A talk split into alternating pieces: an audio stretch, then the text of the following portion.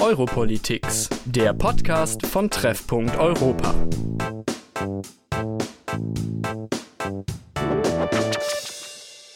Hello und welcome back zu einer neuen Folge Europolitics. Hier ist Nele, wie immer die Moderatorin. Und heute wollen wir uns in dieser Podcast-Folge mal die Wahlen in der Türkei genauer anschauen.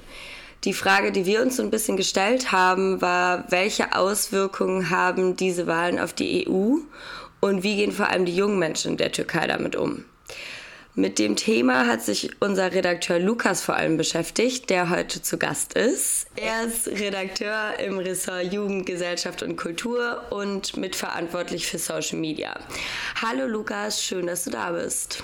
Hey Nele, ich freue mich, dass ich heute da bin. Im Mai waren ja die Wahlen in der Türkei, ähm, eines der größten außenpolitischen Themen in Deutschland und in der ganzen EU. Und du hast dich besonders für dieses Thema interessiert. Möchtest du uns vielleicht mal erzählen, wieso? Ja, da gibt es verschiedene Gründe. Also zum einen habe ich äh, in der Türkei, also genau gesagt in Istanbul, ein Erasmus-Semester verbracht und ich bin sonst noch ehrenamtlich in einem Verein aktiv, der sich mit deutsch-türkischer Jugendarbeit beschäftigt.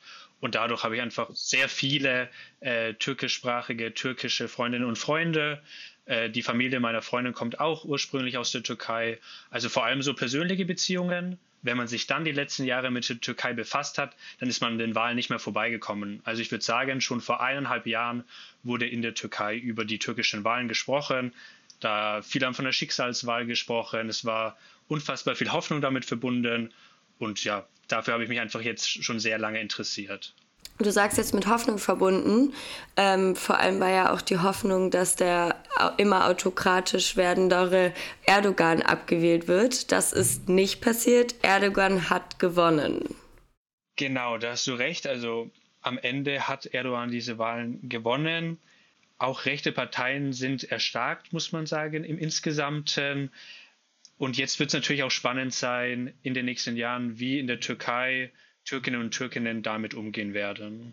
Ja, auf jeden Fall. Und da wollen wir heute so ein bisschen einen Blick drauf werfen. Für die Podcast-Folge hattest du ja auch extra nochmal mit Menschen aus der Türkei gesprochen. Ähm, wer sind denn diese Menschen? Genau, also ich habe mit zwei Menschen gesprochen. Beide wohnen in der Türkei, beide leben in der Türkei, beide leben sogar in Istanbul. Und ich würde mal mit der ersten Person anfangen. Die Person heißt Ipek. Äh, sie ist 27 Jahre alt ja, sie studiert Innenarchitektur, ist gerade am Ende ihres Masters, arbeitet sonst noch als wissenschaftliche Assistentin an der Universität. Ich glaube, ich kenne sie so seit knapp drei Jahren über den Verein, wo ich da ehrenamtlich aktiv bin.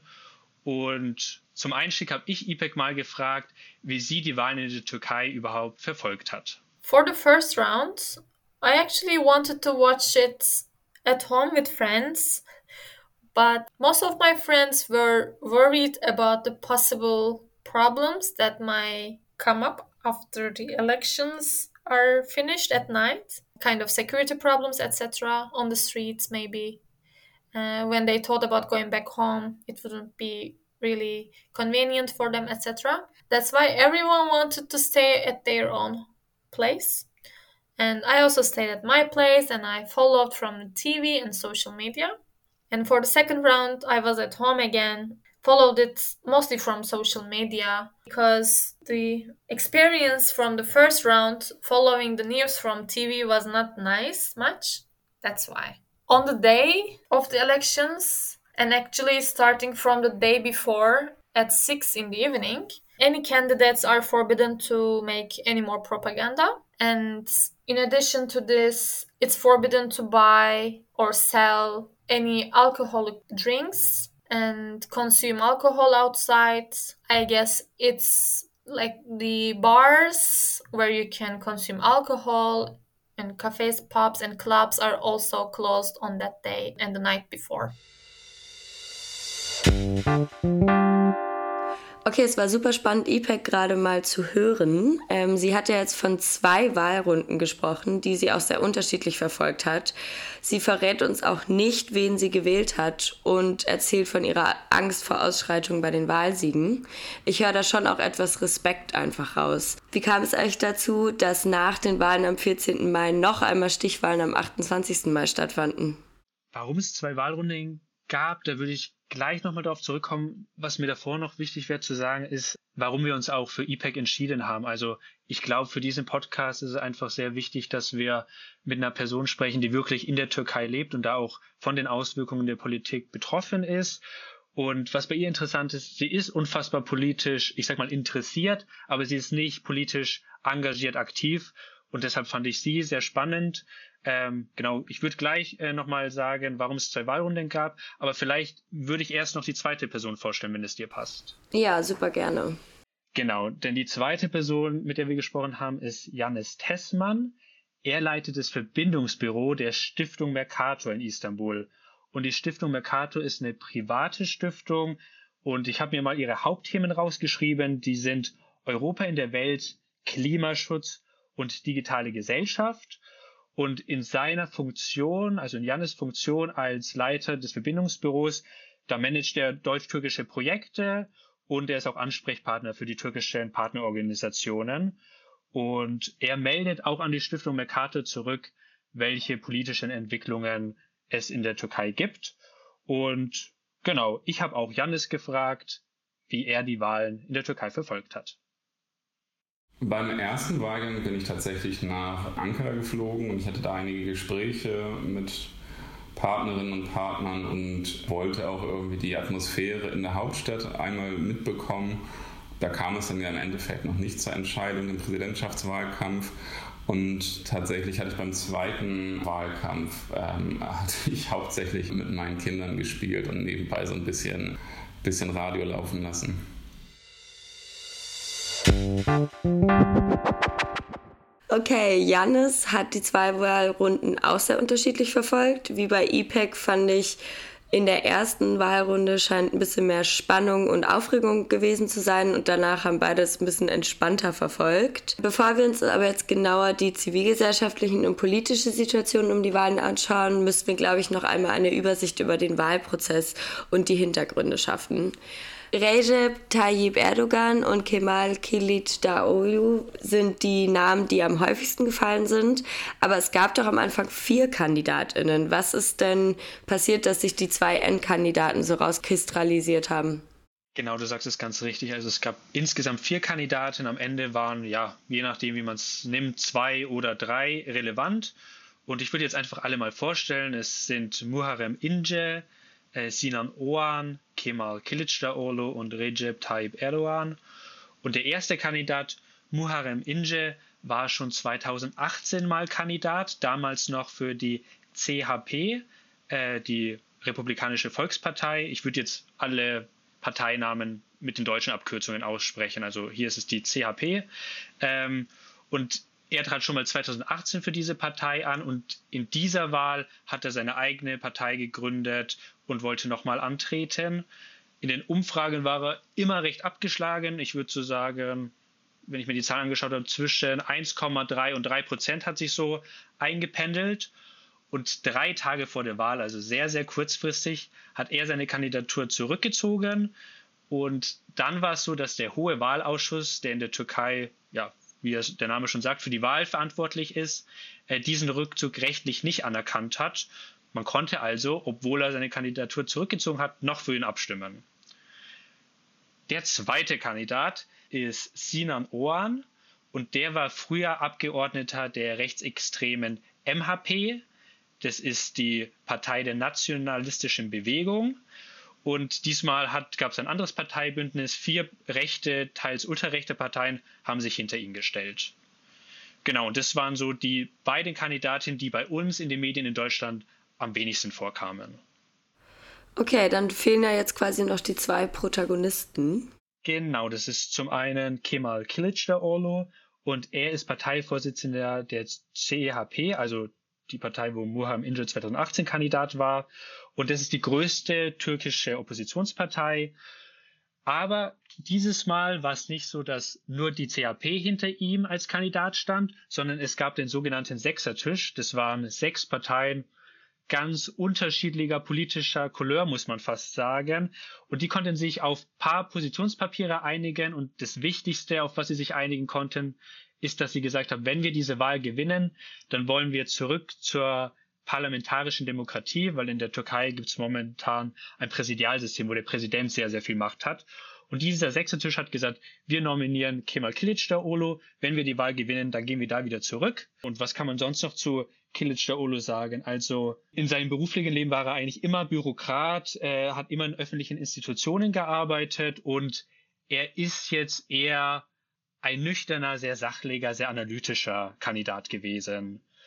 Und der zweite Kandidat Erdogan ist ja seit 2003 immer Ministerpräsident oder Präsident der Türkei gewesen. Da könnt ihr jetzt viel erzählen, aber Nede, was interessiert dich am meisten?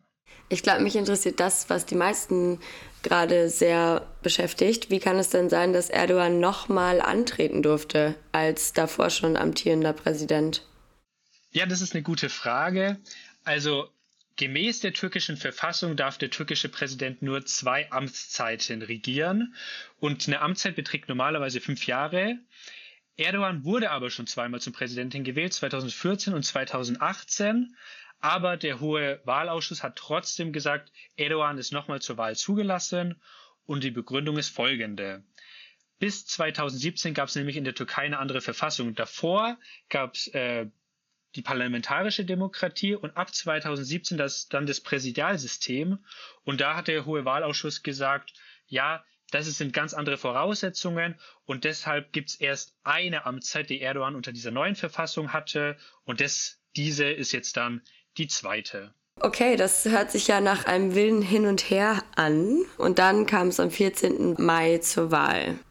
Genau, am 14. Mai wurde dann gewählt und was vielleicht wichtig nochmal zu sagen ist, es gab einmal die Wahl um den Präsidenten, die Präsidentschaftswahl mit den vier genannten Kandidaten und dann noch die Parlamentswahl, also wo man verschiedene Kandidatenlisten der Parteien wählt. Und jetzt kannst du mal kurz zusammenfassen, wie die Wahl denn jetzt ausging? Ich würde es mal probieren, möglichst kurz zu machen. Also was wohl jeder bei uns auch mitbekommen hat, ist, dass Erdogan die Wahl am Ende gewonnen hat. Aber vielleicht zuerst mal zur Parlamentswahl.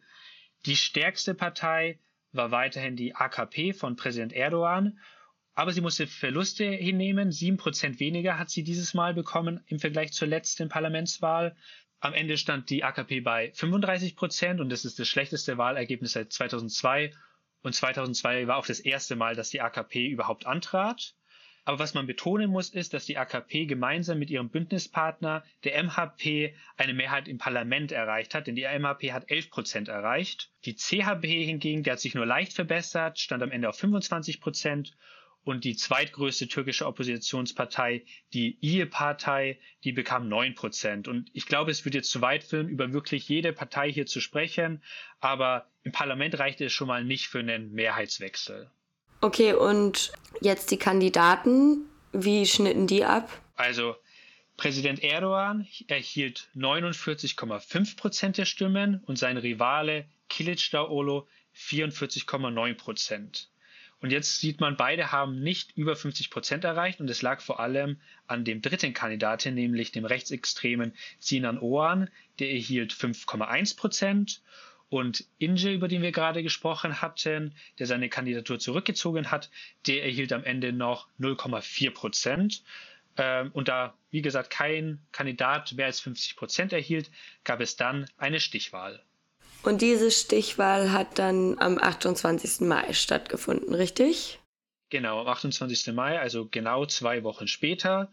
Der Drittplatzierte und der Viertplatzierte waren da nicht mehr dabei, aber der Drittplatzierte hatte dann, ich glaube, es war etwa eine Woche vor der Wahl, gesagt, ich rufe meine Unterstützerinnen und Unterstützer auf. Ich glaube, er hat nicht gegendert, aber er hat es trotzdem gesagt. Ich äh, rufe meine Unterstützer auf, Erdogan zu wählen. Genau, und die Stichwahl dann vom 28. Mai, in der erhielt Erdogan 52 Prozent der Stimmen, gewann die Wahl damit und wurde am 3. Juni zum Präsidenten vereidigt. Wow, das klingt nach einer turbulenten Wahl, einem viel Hoch und Tiefs und am Ende ja tatsächlich auch ein sehr knapper Sieg. Da gehen wir aber später auch gleich nochmal kurz drauf ein. Was mich jetzt nochmal interessiert, ist, dass es im Nachgang der Wahlen und auch während der Wahlen vor allem auch in Deutschland zu einigen gewaltvollen Ausschreitungen kam. Es wurde zum Beispiel bei Messerstechereien bei einem Autokorso in Stuttgart berichtet, kurz nach dem Wahlsieg. Und bei einem Daimlerwerk in Sindelfingen soll es sogar zu einer tödlich geendeten Auseinandersetzung gekommen sein. Wie kommt das, dass die Wahlen auch unter Turko-Deutschen so ein emotionales Thema ist? Also ich glaube, was man betonen muss, ist, dass diese Wahl, dieser Wahlkampf in der Türkei voller Polarisierung war und das ist auch nach Deutschland übergeschwappt. Also es wurde ja von einer Schicksalswahl gesprochen und so eine Schicksalswahl in der Türkei, die hat verschiedene Facetten. Also es war einmal Präsidialsystem gegen parlamentarische Demokratie. Was möchte man da als politisches System? Dann so dieser Kulturkampf. Möchten wir eine säkulare Türkei oder soll es eine Türkei geben, wo der Islam ja auch im öffentlichen Leben eine große Rolle spielt? Dann setzen wir uns für kurdische Minderheitenrechte ein oder wird es gleichgesetzt mit PKK-Terror? Also das waren alles diese verschiedenen Diskurse, die es da gab und die gab es nicht nur in der Türkei, sondern auch in der türkischen Diaspora in Deutschland. Was ich aber nochmal betonen würde, der Wahlkampf war sehr polarisiert, aber er war gar nicht so laut. Also wegen den Erdbeben in der Türkei war es bisschen ruhiger als sogar, äh, wenn man das vergleicht mit den Wahlen zuvor.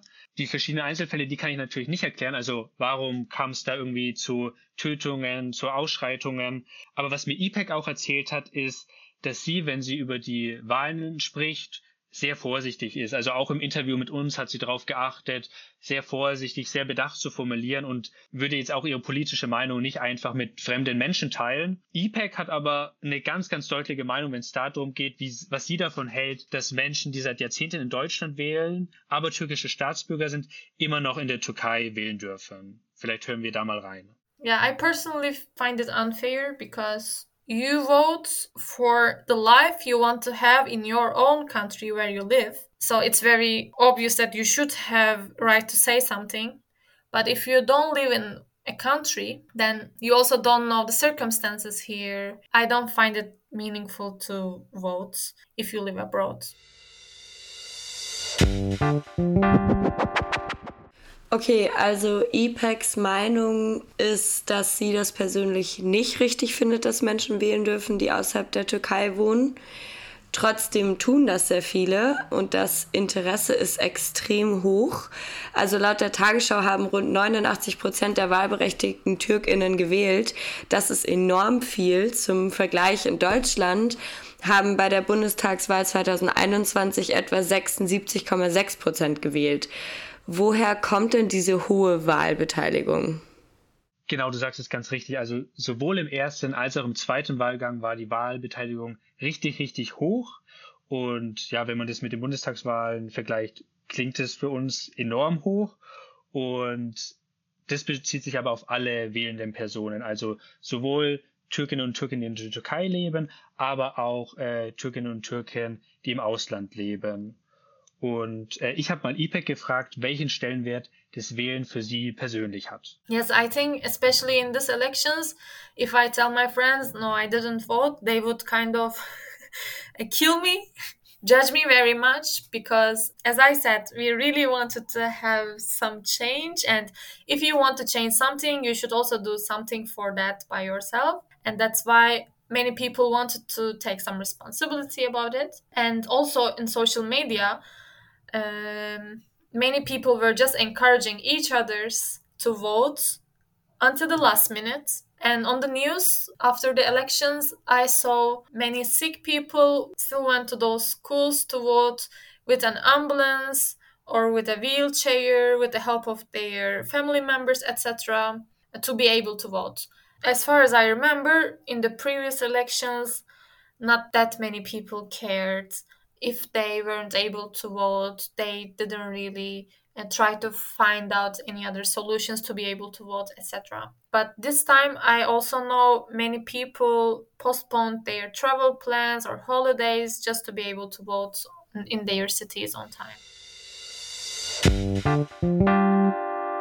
Genau, also IPEC hat gerade erzählt, dass ihre Freundinnen und Freunde überhaupt nicht gut reagieren würden, wenn sie nicht wählen würde. Und sie hat auch erzählt, ja, dass Menschen wirklich alles versucht haben, um am äh, Tag der Wahl zum Wahllokal zu gehen, also sind im Krankenwagen gekommen oder sind gekommen, obwohl es ihnen sichtlich nicht gut ging und andere haben sogar einen Urlaub dafür verschoben.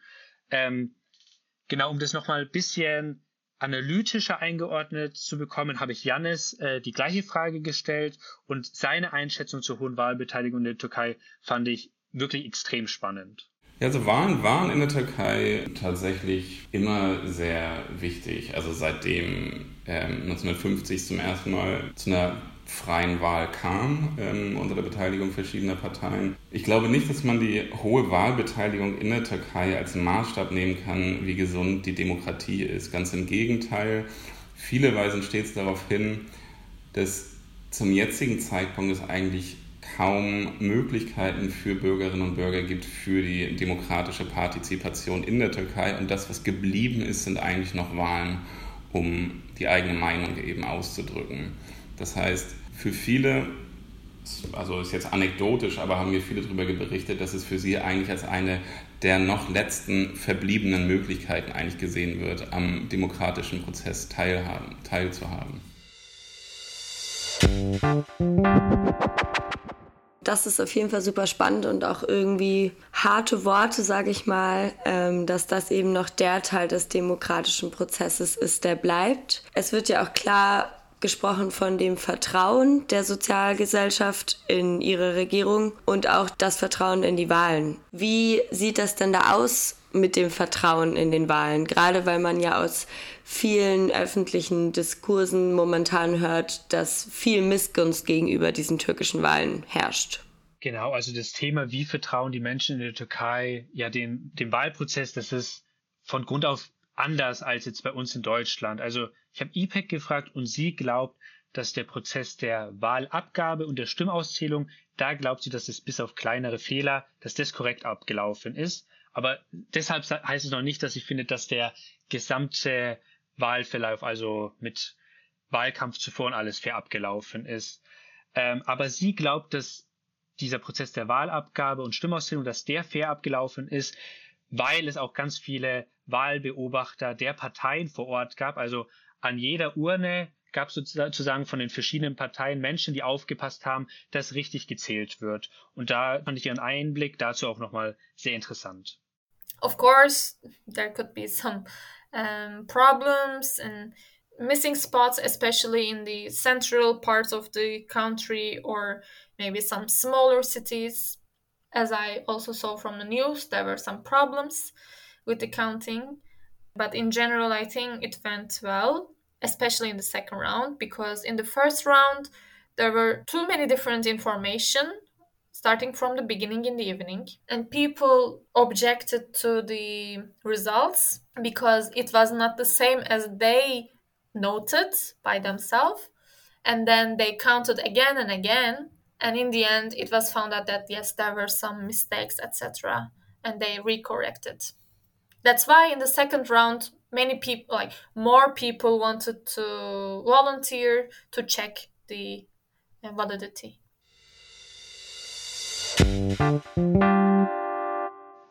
IPEC beschreibt also, dass die Auszählung die Abgabe fair abgelaufen ist, bezieht es aber, wie gesagt, nicht auf den ganzen Wahlkampf, wo die AKP und Erdogan ganz andere Möglichkeiten hatten.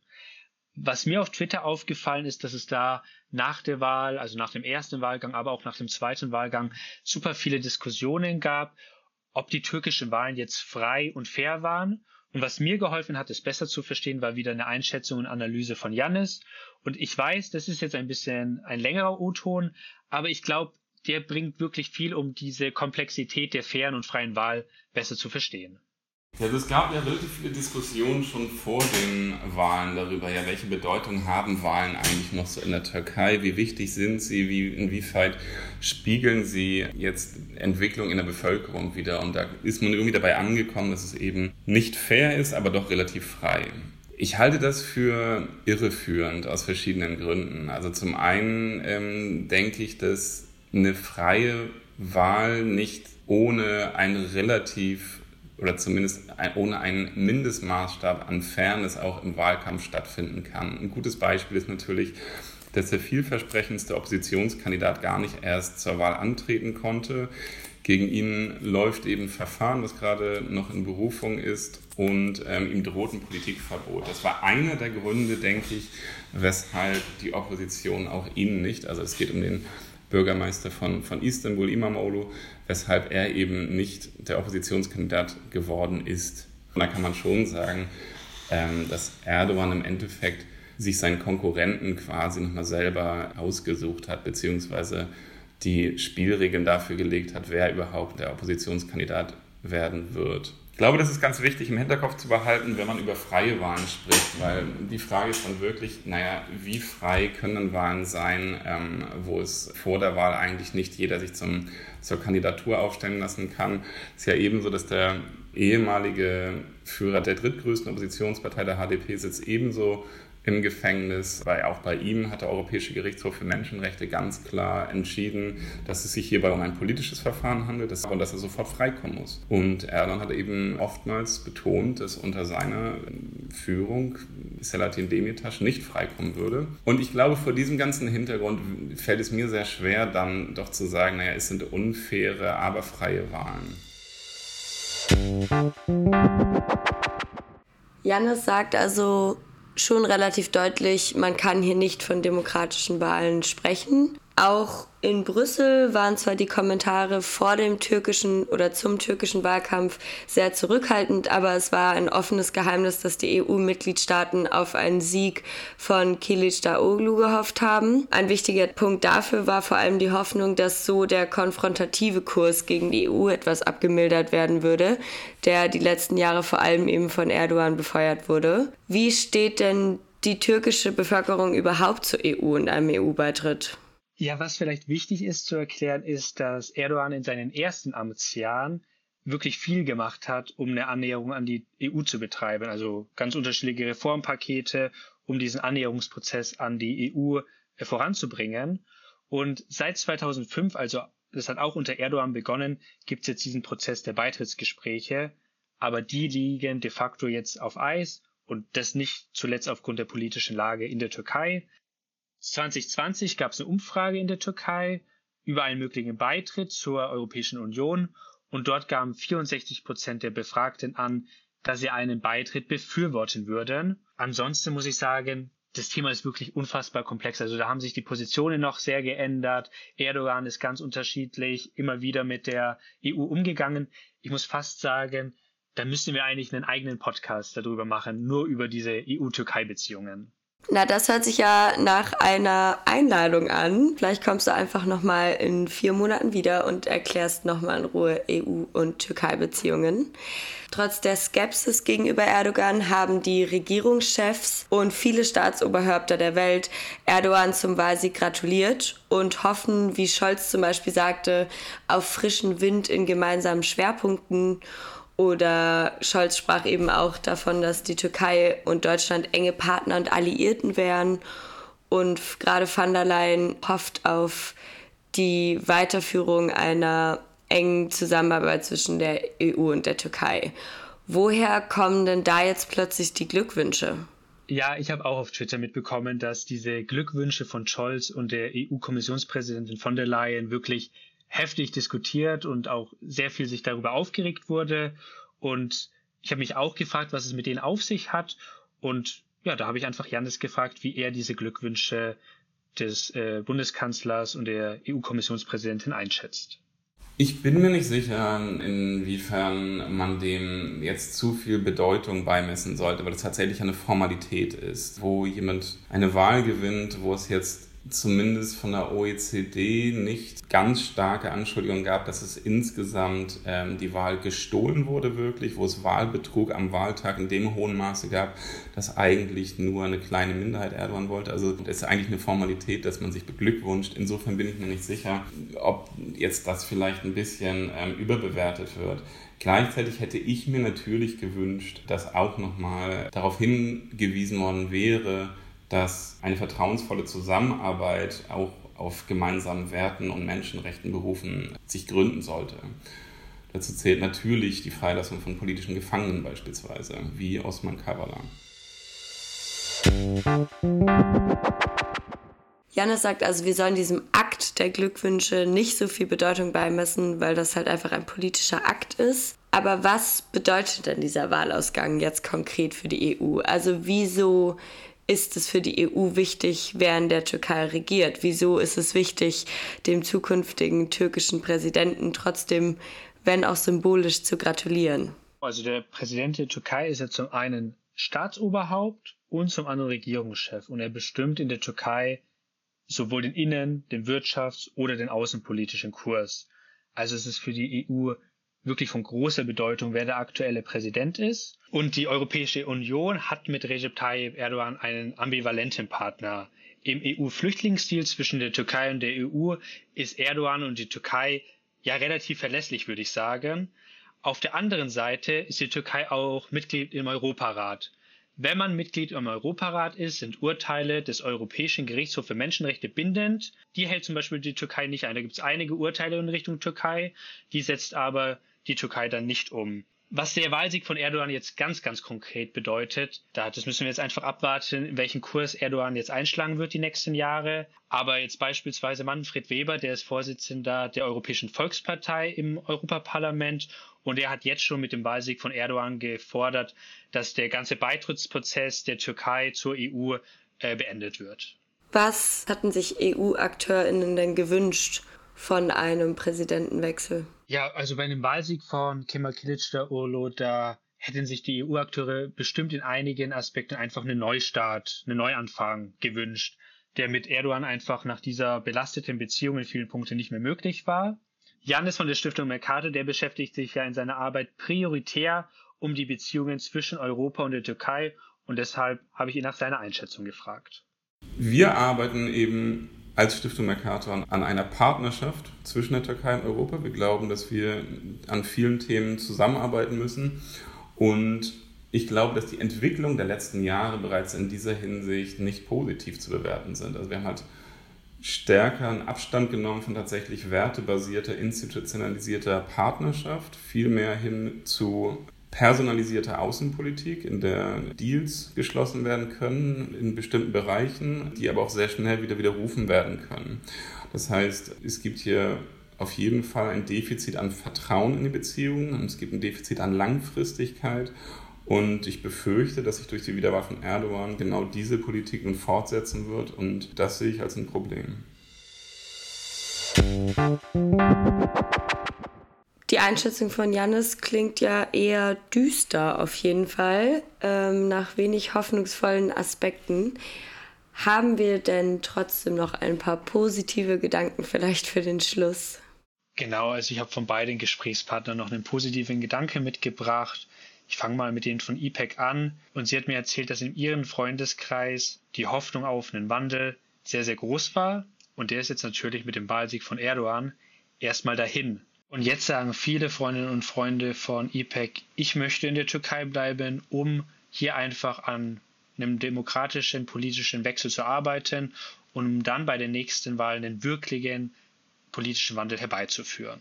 Und Jannis habe ich auch nochmal gefragt, was er aus dieser Wahl Positives herausziehen kann.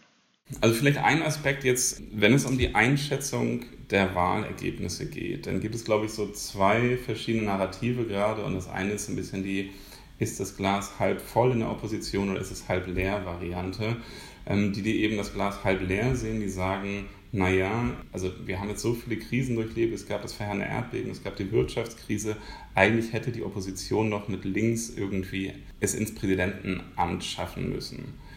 Und ich glaube, dem entgegen steht eben die andere Narrative, die oft vergessen wird, einfach dass das Spielfeld, auf dem die Opposition angetreten ist in diesem Präsidentschaftswahlkampf, einfach ein extrem unebenes war und sehr stark zugunsten des Amtsinhabers geprägt war. Und ich glaube, vor diesem Hintergrund muss man einfach nochmal darauf acht geben, wenn man jetzt über die Türkei redet, dass man nicht denkt, naja, in der Türkei die haben wir verloren, die Türkei ist Erdogan. Sondern ich glaube ganz im Gegenteil, dass man schon anerkennen muss, dass es hier zu einem großen Achtungserfolg eigentlich doch der Opposition gekommen ist, wenn man bedenkt, dass beispielsweise 90 Prozent aller Medien durch Erdogan kontrolliert sind. Es gab eine Statistik, dass im Monat vor der Wahl im staatlichen Fernsehen Erdogan insgesamt 32 Stunden an Sendezeit für sich hatte. Der Herausforderer Kilic Darolo hatte 32 Minuten. Das ist ein ganz guter Indiz dafür, um zu schauen, wie uneben dann doch die, ähm, die Bedingungen sind. Und das heißt, bei so einer Einschätzung nun, und viele fragen sich eben, naja, wohin geht jetzt die Türkei? Was bedeutet das für die türkische Gesellschaft? Und ich glaube, das ist ganz wichtig, das im Hinterkopf zu behalten. Ich glaube schon, dass man betonen muss immer wieder, dass trotz dieser schweren Bedingungen, hat es die türkische Opposition geschafft, nur knapp die absolute Mehrheit zu verfehlen. Und das darf man eben nicht vergessen, wenn man über dieses Ergebnis spricht. Ja, ich hoffe, das waren jetzt noch ein paar ja, hoffnungsvolle Gedanken und Argumentationen. Und wir kommen jetzt eigentlich zum Ende des Podcasts. Und ich wollte doch mal sagen, ich bin ja nicht selbst türkischsprachig und nicht türkischstämmig. Wenn ihr den Podcast hört und ihr sagt, da hat er kompletten Quatsch äh, verzapfte Lukas, dann schreibt uns einfach. Das würden wir dann auf jeden Fall auch auf, würde ich sehr, sehr gerne dann einfach auch richtig stellen, wenn mir hier irgendein Fehler unterlaufen ist. Super, vielen Dank trotzdem für all die interessanten Fakten und ähm, Erklärungen, die du mitgebracht hast. Mir ist auf jeden Fall einiges jetzt erst klar geworden und ich fand es auch sehr schön, ähm, eben Stimmen direkt von vor Ort zu hören. Wir bleiben da auf jeden Fall dran, werden weiter auf unseren Social-Media-Kanälen und auf unserer Website darüber berichten und werden vielleicht auch noch eine ganze Folge dazu machen. Eine nächste Folge Europolitics kommt auf jeden Fall ganz bald und bis dahin vielen Dank Lukas und ciao und bis dann. Sehr gerne, ciao.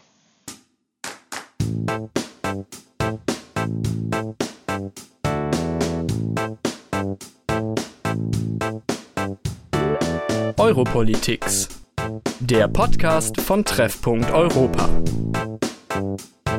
Thank you.